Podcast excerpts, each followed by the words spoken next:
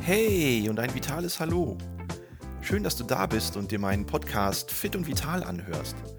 Den Podcast für mehr Fitness, Gesundheit und Vitalität. Mein Name ist Christian Kunert und die heutige Folge wird dir präsentiert von der Akademie für Prävention und Fitness, qualifizierte Aus-, Fort- und Weiterbildungen im zweiten Gesundheitsmarkt für Trainerinnen und Trainer, Kursleiterinnen und Kursleiter. Heute geht es mal um die Frage, die mir ganz oft von meinen Kunden gestellt wird, wenn es um das Thema Joggen geht. Schadet Joggen eigentlich den Gelenken? Und ich denke, dass diese Frage ja als Mythos landaufwärts und landabwärts in vielen Köpfen von Sporttreibenden irgendwie drin ist und das als Argument angeführt wird, warum man nicht joggen geht. Hm, aber ganz ehrlich, wenn man mal so drauf guckt, es gibt deutschlandweit so etwa 6,5 Millionen Menschen, die regelmäßig joggen gehen. Wenn die alle irgendwie Gelenkprobleme an den Sprunggelenken, am Knie oder vielleicht am Hüftgelenk hätten, dann wären die Arztpraxen und die Orthopädenpraxen sicherlich ganz schön voll.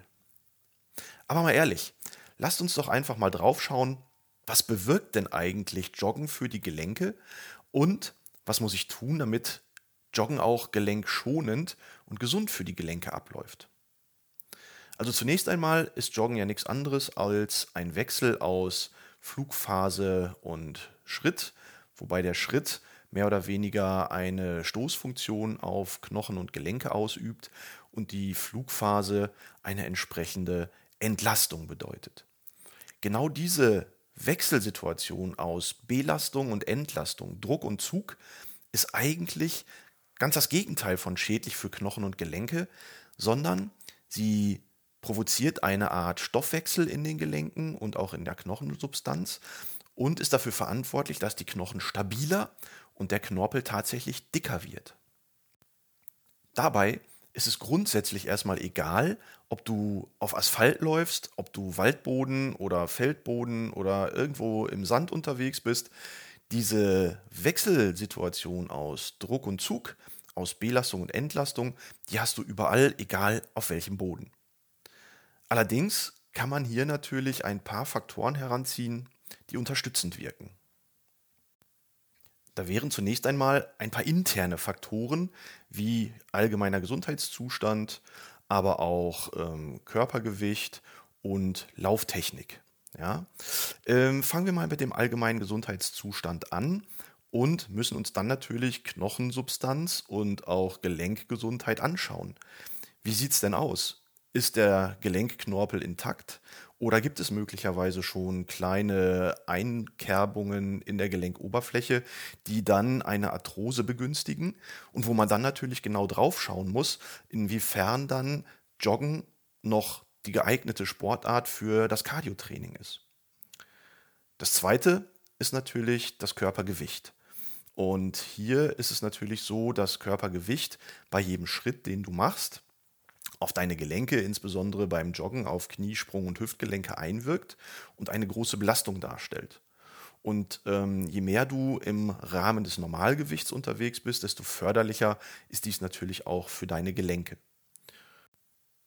Solltest du dir jetzt also diesen Podcast anhören und vielleicht überlegen, mit dem Laufen anzufangen, gleichzeitig schaust du aber auf die Waage und denkst dir, hm, so fünf bis zehn Kilo weniger wäre auch nicht schlecht, dann empfehle ich auf jeden Fall erstmal vielleicht dein Cardio-Training mit dem Fahrradfahren anzufangen, dann übers Walken ins Laufen zu kommen, wenn das Körpergewicht ein wenig runtergegangen ist.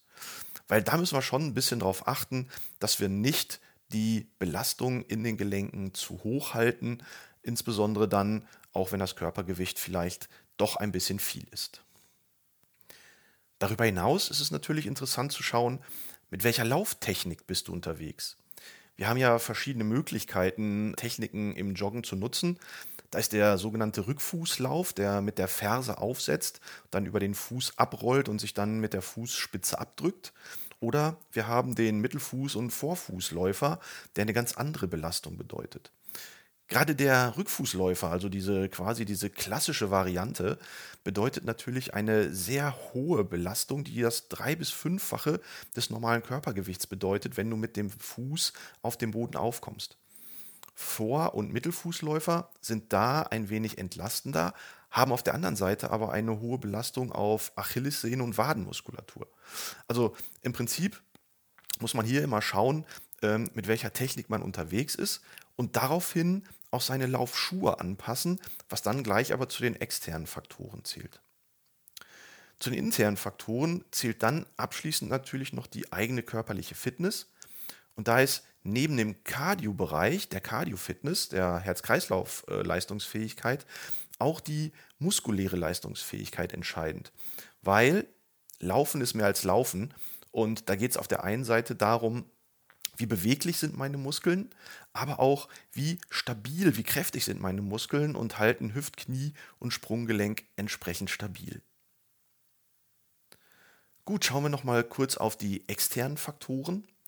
Da heißt es ja auch oft, dass wenn ich auf Asphalt laufe, dass ich dann auf jeden Fall ein höheres Risiko habe. Aber auch das können wir eigentlich revidieren, insbesondere wenn wir uns auch mal die leistungsorientierten ähm, Laufveranstaltungen anschauen, gerade der Marathonlauf. Und es gibt auch hier Untersuchungen, dass Marathonläufer eigentlich nicht signifikant höhere Gelenkerkrankungen aufweisen als der normale Jogger. Ganz im Gegenteil, Asphalt hilft tatsächlich sogar aufgrund der fehlenden Dämpfung, aufgrund der höheren Katapultwirkung, eine schnellere Laufleistung an den Tag zu legen. Aber in Kombination mit deiner Lauftechnik muss hier natürlich auch der entsprechend gedämpfte Schuh zum Einsatz kommen. Schuh ist dann tatsächlich auch nochmal so ein Thema für sich, denn viele Läufer kaufen sich einen Schuh, der sieht gut aus, der passt und dann laufen die den. Dann laufen die den drei Monate, sechs Monate, zwölf Monate, anderthalb Jahre und wenn du ein regelmäßiger Läufer bist, wo du zwei, dreimal in der Woche deine fünf bis zehn Kilometer ähm, pro Runde läufst, dann empfehlen wir tatsächlich alle halbe bis dreiviertel Jahr spätestens deinen Schuh zu wechseln und ein neues Paar zu nutzen, damit die Dämpfung, die ja mit den Schritten dann auch nachlässt, damit die ordentlich funktioniert. Ziehen wir also mal einen Strich drunter und betrachten nochmal den Mythos, Laufen schädigt Knochen und Gelenke. An der Stelle müssen wir einfach feststellen, nein, das Gegenteil ist der Fall. Joggen und Laufen ist sogar gut für Knochen und Gelenke, wenn du eine entsprechend vorbereitete äh, Muskulatur hast, wenn du eine entsprechende Anpassung der Laufschuhe an deine Technik und an deine Laufstrecke hast.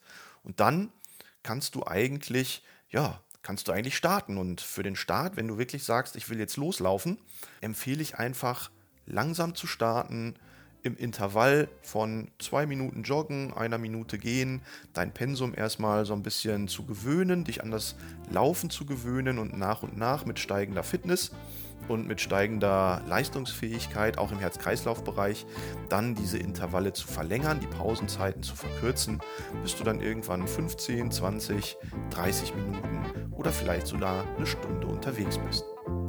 Dabei wünsche ich dir auf jeden Fall ganz, ganz viel Spaß und ähm, bleib gesund.